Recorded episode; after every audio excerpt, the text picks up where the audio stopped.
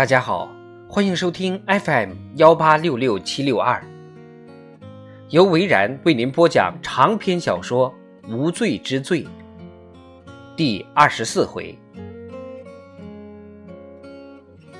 回来的路上，罗兰左思右想，自己在联邦调查局没有熟人，好像有一些，但都是点头之交，很难帮上什么忙。这应该是个大案子。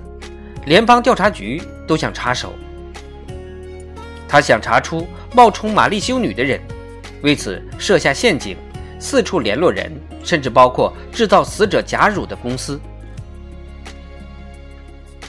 罗兰点了点头，没错，这只是推测，但也有几分道理。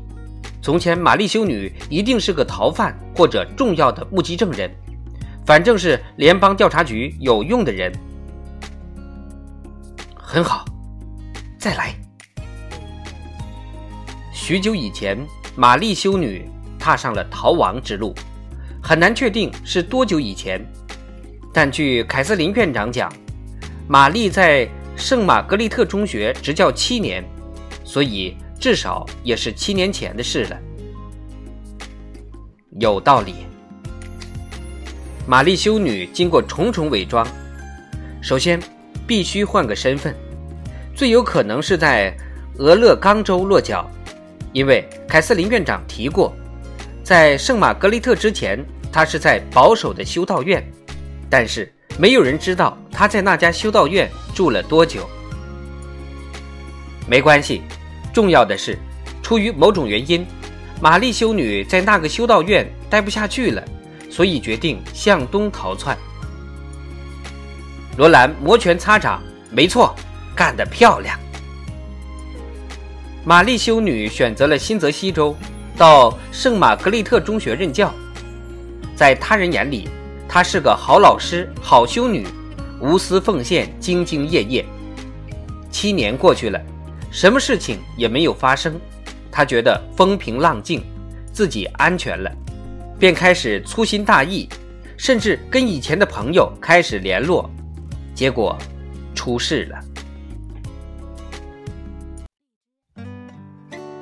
有人发现了他的真实身份，这个人跟踪了他很久，终于在某个夜晚潜入他的房间，用枕头把他给闷死。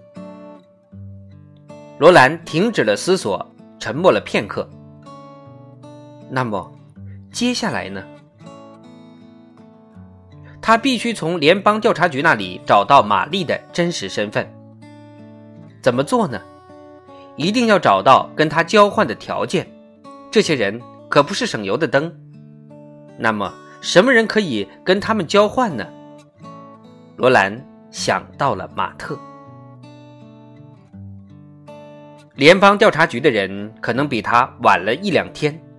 他们拿到了通话记录了吗？难说。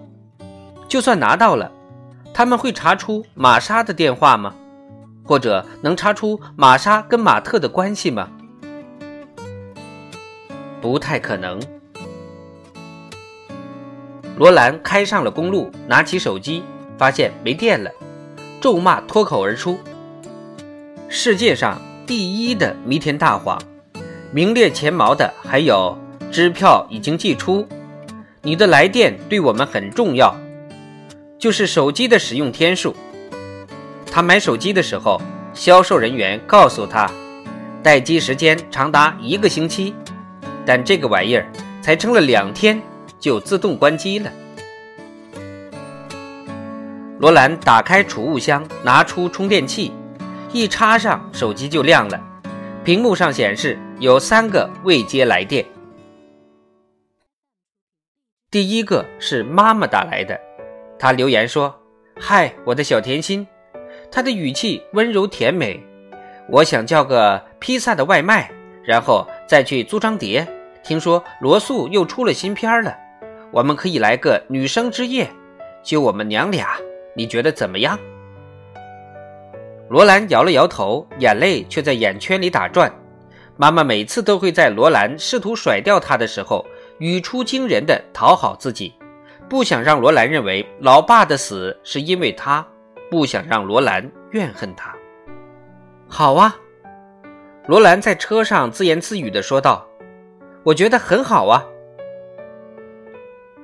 第二个跟第三个留言则让这个计划泡汤了。两个电话都是罗兰的老板，检察官艾德斯坦福打来的，语气相当蛮横，而且直截了当。第一个是说：“马上给我回电话。”第二个则是：“你跑到哪儿去了？马上给我回电话。”什么时候都可以，这次你麻烦大了。斯坦福不是那种夸大其词、追着下属到处跑的领导，他在管理方面相当保守。他的人生准则就是珍惜生命，生命不等人。他通常五点多就下班了，在罗兰的记忆中，还没有看到过他六点以后还在办公室的情形。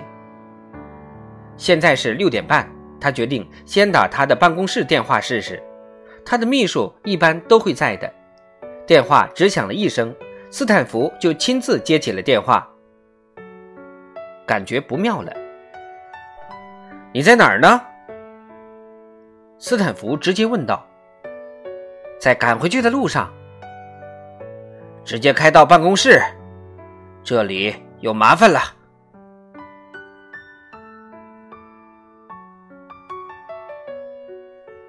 长篇小说《无罪之罪》第二十四回就播讲到这儿。